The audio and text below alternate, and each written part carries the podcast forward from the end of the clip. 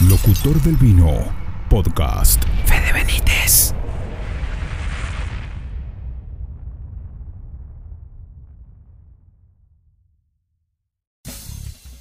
¿Qué tal amigos? ¿Cómo están? Bienvenidos a Locutor del Vino Podcast. Sí, este primer episodio, primer capítulo para todos ustedes en esta serie, por supuesto, que comienza ahora y termina, vaya a saber cuándo, eh, cómo, con quién y dónde, ¿no? Pero la idea de este podcast es reflejar toda la información del mundo del vino Em, también eso maridado con ciertos lugares dignos de conocer, como también la música, por supuesto. Vino, música, ahí estoy. Vino, música, música, vino, ahí estoy, ahí estamos y ahí quiero que estés. Y acá quiero que estés también. Locutor del Vino Podcast, soy Fede Benítez, primer episodio, primero de varios. Bienvenidos amigos, recuerden en las redes sociales arroba Fede Benítez Locutor, página web donde vas a encontrar todo lo que escuches acá, lo vas a encontrar también allí, locutordelvino.com.ar. Y esto comienza así.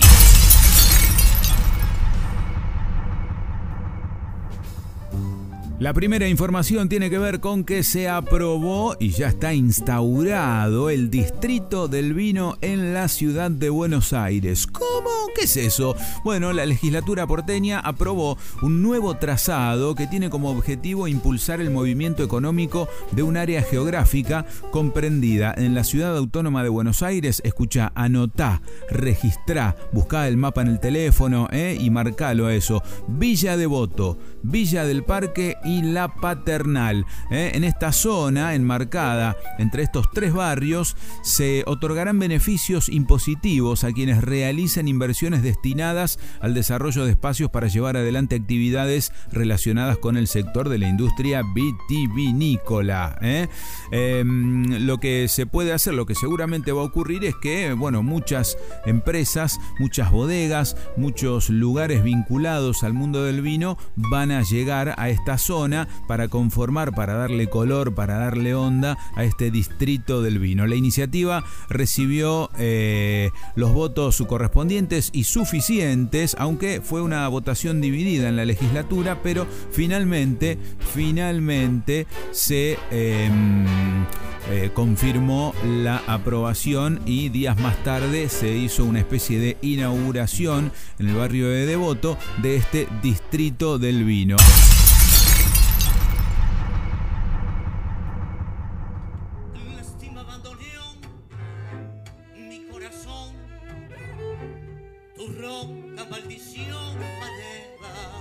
Uno de los propósitos planteados para este locutor del vino podcast es encontrar esos maridajes entre música y vino. Y qué mejor si cuando hablamos de música nos referimos al tango.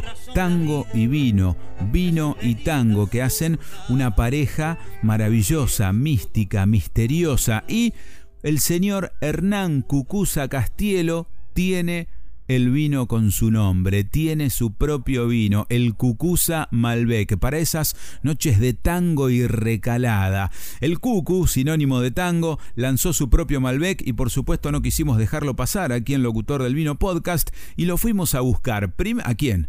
¿Al vino? Y al Cucusa, por supuesto. En cuanto al vino, una sorpresa gratísima. Un típico Malbec mendocino y no por eso uno más, sino uno que se destaca. Y también, como dije, lo fuimos a buscar a él, al Cucuza Castielo, para que nos cuente acerca de esta idea. Y esto nos decía cuando le preguntamos, ¿cómo te definís? Me defino, me defino, bueno, claramente como cantor y jugador de fútbol. Siempre me gusta hacer la, la aclaración que a pesar de que dejé de jugar profesionalmente en el año 92, entre que no creo que uno sea ex jugador de fútbol, y por un lado lo creo, digo, y por otro lado eh, como que no me convenzo tampoco decir ex jugador.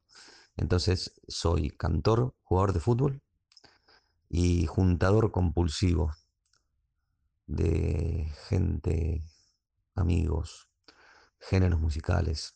¿De dónde viene y desde cuándo viene tu relación con el tango? Viene de muy, chiquito. Eh, siempre digo que lo asocio directamente a mis primeros recuerdos, o, siempre digo que no recuerdo ponerle, eh, empezar a hablar, ¿no? Eh, o sea, empecé a hablar a la par que empecé a cantar en, mi cabeza, en mi recuerdo, ¿no? No puedo separar el, hablar del cantar.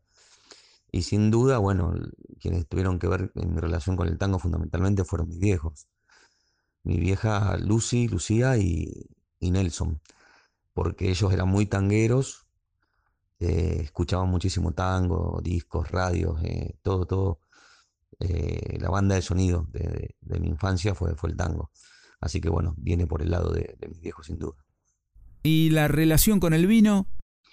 Bueno, mi relación con el vino, puedo decir que empezó, fue tardía, empecé más bien de grande a, a tomar vino, a que me guste el vino verdaderamente. ¿Cómo surgió la idea de hacer y tener un vino con tu nombre? Bueno, en realidad la idea del vino no, no, me pertenece, digamos. Eh, sale de, de, un muchacho mendocino llamado Leonardo Rinaldi, que tiene una bodega intitulada La Pequeña Bodega. Pequeña Bodega. Y en realidad, bueno, se da que yo hago un viaje hace, hace poco, recientemente a Mendoza, y se comunica Leonardo con, con Romina, con mi mujer, y, y, le dice, le manifiesta la idea de que me conocía, que conocía lo que yo hacía como cantor. Inicialmente creo yo que él me conoce a través de Hernán Casiari, que, porque Leonardo es, bastante fana de él y, así llego yo a, su conocimiento. Y bueno, así muy sencillamente él le manifestó ahí a, mi mujer la idea de, tener un vino que lleve mi nombre. Romina obviamente me lo contó y a mí me, encantó. Así que bueno, la idea yo no, nunca lo había pensado. Una vez que sí apareció la idea, me encantó, obviamente, pero bueno, se lo debo a, Leonardo Rinaldi, un mendocino amigo. ¿Qué te provoca degustar tu vino y ver que otros también lo toman y lo aceptan? Uh, me provoca una emoción, una alegría, un orgullo grande. Me parece que yo soy, bueno, cantor de tango y a mí me parece que el vino es un protagonista de, las noches tangueras, de, al menos de las noches tangueras que me gustan a mí, ¿no? de, esa bohemia tanguera que tanto disfruto y que tanto comparto con los amigos. Sucede algo muy lindo que, que se conoce como recalada, ¿no? que la recalada es lo que pasa después de, de tocar formalmente una noche. Bueno, siempre me gusta situarlas en el Bar El Faro, que es donde yo canto hace 14 años. O sea, yo no sé, termino de cantar a las 3 de la mañana y obviamente ya después nos sentamos en las mesas y en las sillas, mejor dicho, pero empezamos a guitarrear y, esto se alarga hasta las 8 de la mañana. Y claro, el vino, bueno, a, último momento llega el café con leche, pero se podría decir que desde que empezamos a cantar, 10 y media de la noche, hasta las 4 o 5, el vino es protagonista, así que me da mucho, mucho placer, ¿no? Cada vez que, pruebo el cucusa y, como lo puse en la, en la, parte de atrás de la etiqueta, en gran parte eh, fue hecho para, para, compartir realmente con los amigos eh, y realmente y preferencialmente en esas situaciones de tangueras y de bohemia, de recalada. Así que lo vivo con, con mucho orgullo, con mucha alegría y la verdad que la finalidad es esa, que esté en la mesa de la gente amiga y que la gente que lo prueba, sea amiga o desconocida, pueda disfrutarlo, ¿no? Eh, yo no soy un, sabedor, eh, yo soy un, simplemente siento el vino de una manera que me gusta muchísimo, eh, como bebida en sí y, sobre todo cuando está potenciado por compartirlo ahí con gente querida, con, amigos y amigas.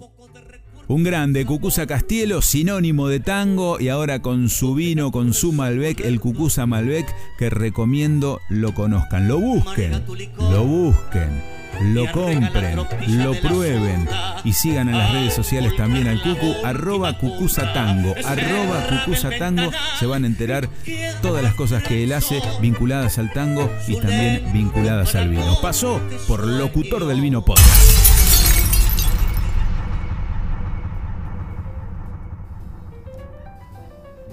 Llegando de a poco al final de este primer episodio, primer capítulo de Locutor del Vino Podcast, compartir con ustedes la noticia de que la publicación británica Decanter eligió los mejores Malbec Premium de Argentina. Sí, invitaron a productores y agentes del Reino Unido a presentar Malbecs 100% eh, de cualquier región argentina y cosecha de su elección. El panel estuvo conformado eh, por eh, personalidades del mundo del vino británico eh, que cataron 87 vinos, arrojando un resultado de 4 vinos sobresalientes, todos Malbecs argentinos. Eh.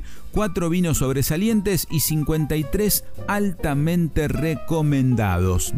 El Malbec sigue demostrando por qué es el campeón de Argentina, dijo Amanda Barnes luego de este panel de degustación muy alentador. Eh, Dirce Viana Jr. estuvo de acuerdo y agregó que fue una excelente cata que les dio una instantánea de la calidad del Malbec Premium en la actualidad e ilustró por qué los consumidores están tan seducidos por él, especialmente aquellos que están dispuestos a pagar un poquito más. ¿eh? Así que como dijimos entonces, la publicación de Canter eligió a los mejores Malbecs Premium argentinos. Encontraron entre todas las muestras 4 destacados y 53 muy recomendables. Después, recomendables 26. Em, regulares 1, ¿eh? Pobres y defectuoso ninguno afortunadamente. Algunos que se encuentran dentro de esta lista son el eh, Venegas State Single Vineyard Malbec eh, del Valle de Uco, Gualtallarí 2018, el Domain Busquet Amery Single Vineyard Malbec también de Gualtallarí del Valle de Uco, cosecha 2019, el Matervini, eh, antes Andes Viña Canota, Canota Valley 2017, Finca Suárez Malbec del Valle de Uco, Paraje Altamira 2017, 2017, el Lupa Malbec también del Valle de Uco de Paraje Altamira, Mendoza cosecha 2016, el Concreto Malbec de Zucardi de Paraje Altamira 2020, eh, yendo para el norte argentino, Agustín Lanús, Zunal y Lógico Malbec, Calchaquí Valley 2018, eh, también estuvo dentro de esta lista el eh, Malbec Stone Soil 2018 de Manos Negras del Valle de Uco, el Benmarco Malbec 2018 de Susana Balbo de los Chacalles, y así varios de los vinos que fueron catados que se ubicaron en esta lista dentro de los mejores Malbec Premium argentinos elegidos por Decanter.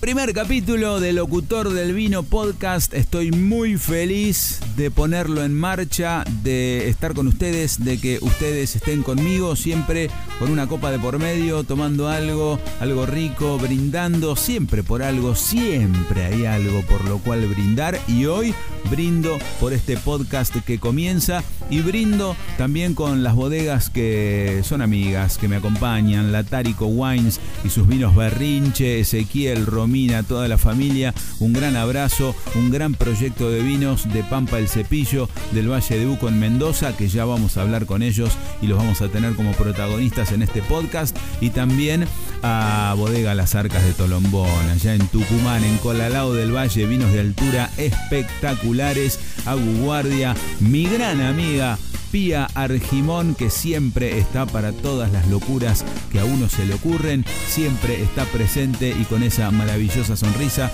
Así que bodega Las Arcas de Tolombón con sus vinos Siete Vacas, gracias por acompañarme siempre en las cosas que hacemos. Así que amigos, será hasta la próxima, ¿eh? los espero por acá en el próximo capítulo de locutor del vino podcast en las redes. ¿Cómo? ¿Para seguirme? Sí, claro, arroba Fede Benítez Locutor. Y en la web para compartir, para encontrar toda la información que vamos volcando aquí en este podcast, la página locutordelvino.com.ar. Chau, hasta la próxima.